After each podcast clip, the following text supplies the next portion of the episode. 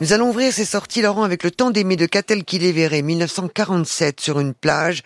Madeleine, serveuse dans un hôtel-restaurant, c'est Anaïs de Moustier, mm. mère d'un petit garçon, fait la connaissance de François, c'est Vincent Lacoste, étudiant riche et cultivé. Si l'on sait ce qu'elle veut laisser derrière elle en suivant ce jeune homme, on découvre avec le temps ce que François tente lui de fuir en mêlant son destin à celui de Madeleine. Le point de départ du temps d'aimer trouve son origine dans l'histoire de la grand-mère de Catel qui les verrait, qui pendant l'occupation a eu une relation avec un soldat allemand. Le secret de la vraie paternité de cet enfant a été découvert très tard, au cœur du film, le couple que l'on invente à deux. Dommage que la sage mise en scène ne soit pas à la hauteur de la force du propos. Ah non, non, je suis, non, je suis pas d'accord. Non, vraiment pas. Parce que d'abord, effectivement, mais euh, vous le disiez, le, le, le, couple se construit sur des secrets. Et ça, je trouve que c'est une thématique très, très intéressante. Et il se construit à la fois durablement et évidemment aussi avec beaucoup, beaucoup de fragilité. Il faut peut-être insister sur euh, la qualité du co-scénariste du film, qui est Gilles Torrent, euh, dont on sait le, les, les, immenses qualités de, à la fois de narrateur, mais aussi d'une sensibilité incroyable. Hein, c'est le quelqu'un qui a travaillé avec euh, notamment André Téchiné. C'est le seul scénariste au monde qui a réussi à adapter Proust avec le temps retrouvé pour oui. Ruiz. Bref, il est, il a un sacré curriculum vitae et je trouve que sa patte, sa marque se, se sont imprimées dans, dans ce film. Et en même temps, euh, justement, avec ce, cette, ce temps qui évolue lentement, il y a le style, moi je trouve, au contraire de, de Catel verrait qui fait plutôt les choses caméra à l'épaule, qui est, qui, qui, qui, qui euh, instille euh, un allant dans la mise en scène que l'histoire pourrait euh, démentir. Et puis, et puis, il y a quand même un casting euh, à ce couple assez improbable sur le papier euh, de Moustier Lacoste qui réussit vraiment beaucoup, en tout cas, à m'émouvoir. La tresse de Laetitia Colombanier a d'après son best-seller aux 5 millions de lecteurs. En Inde, euh, Smita est une intouchable. Elle rêve de voir sa fille échapper à sa condition misérable et entrer à l'école. En Italie, Giulia travaille dans l'atelier de son père lorsqu'il est victime d'un accident. Elle découvre que l'entreprise familiale est ruinée. Au Canada, Sarah, avocate réputée, va être promue, promue à la tête de son cabinet quand elle apprend qu'elle est malade. Trois vies, trois femmes, trois continents, trois combats à mener. Préparez-vous à être ému aux larmes, peut-on lire en gros sur l'affiche? Non mais les gars et les filles de la promo là, vous avez peur de rien avec cette injonction qui donne presque envie de fuir, Laurent. Et oui, alors on n'a pas fui, on est allé voir le film ouais. parce que c'est, on est payé pour ça. Euh, mais le mantra, c'est quand même de ce film quand on veut, on peut. Là, les bras vous en tombent quand même sur euh, cette simplicité-là. L'histoire, vous le disiez, c'est une indienne victime des croyances religieuses, euh, une italienne victime de l'ordre mondial économique et une américaine du Nord victime d'un cancer. Vous voyez, on, on, tombe quand même sur le de, de, de Karim et, et on ne sait pas quel est le plus important aux yeux de la réalisatrice, qui vraiment multiplie à la fois les clichés, les recettes euh, simplificatrices du, du, récit fracturé en trois, en trois, euh, en trois personnages féminins. Ça se voudrait féminin, féministe, bienveillant, et ça sonne faux et creux en permanence.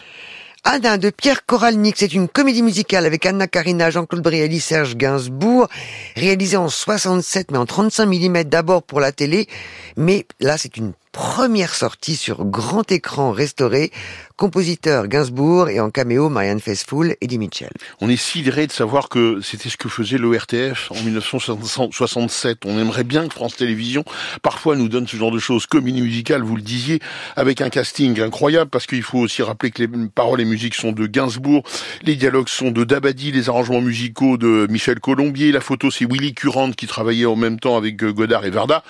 Bref, c'est un incroyablement beau. Il y a deux chansons cultissimes qui sont devenues cultissimes, Sous le soleil exactement et Boomerang quand même. Donc franchement, allez voir sur grand écran Anna, c'est un sacré ovni télévisuel et cinématographique.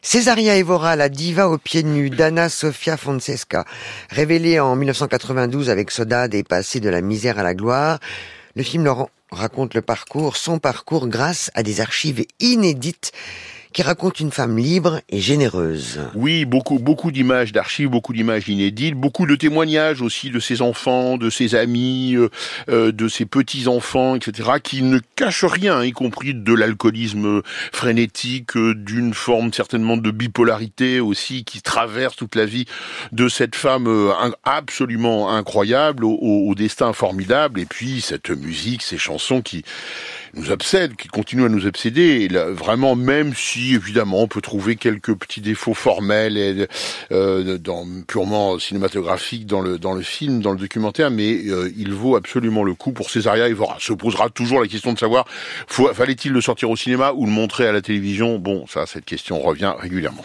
Il a beaucoup parlé du Japon, mais on va on va parler de son film parce que Perfect Days de Wim Wenders, effectivement, avec cet acteur absolument magnifique. Il dit, il, il nous avait dit à Cannes, je me souviens, les toilettes ne, sont l'endroit le plus loin de la culture et pourtant c'est un film plein de grâce, de délicatesse et de poésie, Laurent. Oui, alors il faut savoir qu'au Japon, hein, le, le euh, les, les, toilettes font l'objet d'un, ben là aussi, d'un culte, pas d'une routine. Et, et Wenders le montre comme ça, et le personnage principal le montre comme ça. Euh, c'est la, la, raison pour laquelle on peut s'élever contre les, les, accusations de niaiserie. Le propos est pas du tout niais, il est au contraire très en rapport avec la culture euh, japonaise. Euh, c'est une sorte de road movie minimaliste, ce qui nous ramène aussi à Wim Wenders, c'est ce qui sait très très bien faire. Et puis il y a une BO à tomber, comme d'habitude chez Patti euh, Smith, Lou Reed, Otis oui, Redding, Van Morrison, Nina, Nina Simone. Absolument. Pour ma part, je pense que c'est vraiment le grand retour de Wim Wenders à une grande fiction de qualité. Et en plus, c'est une célébration de certains objets du culte. Il y a l'appareil photo Bien argentique sûr. et les cassettes. Et il paraît que ça, ça, ça, revient à la mode les cassettes au Japon, Pascal, Alex Vincent. Mais pas qu'au Japon. Hein. Non, a, non, mais voilà, bien sûr. Mais effet, le, c'est plutôt le vinyle. Mais voilà, nous les vinyles et ouais. puis bah, les cassettes audio. On, on, avait oublié les cassettes ouais. audio et c'est vrai que ça revient à la mode. C'est une des rencontres que fait cet homme. D'ailleurs, il porte Hirayama, c'est le nom de famille de de la famille de voyage à Tokyo? Euh, absolument, oui. absolument, oui, oui, oui. C'est il y a, y a son... un clin d'œil. Ouais.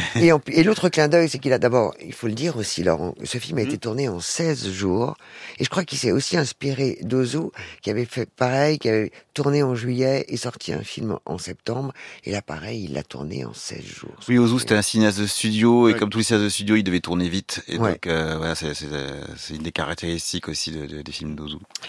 Euh, on passe à Hitchcock So British, trois chefs-d'œuvre du suspense. Ah Laurent. oui, euh, ressorti par Carlotta et quel bonheur, les 39 marches, jeune et innocent, une femme disparaît, c'est la période première période britannique de, de Hitchcock et c'est un pur ravissement de, de revoir ces films absolument malicieux.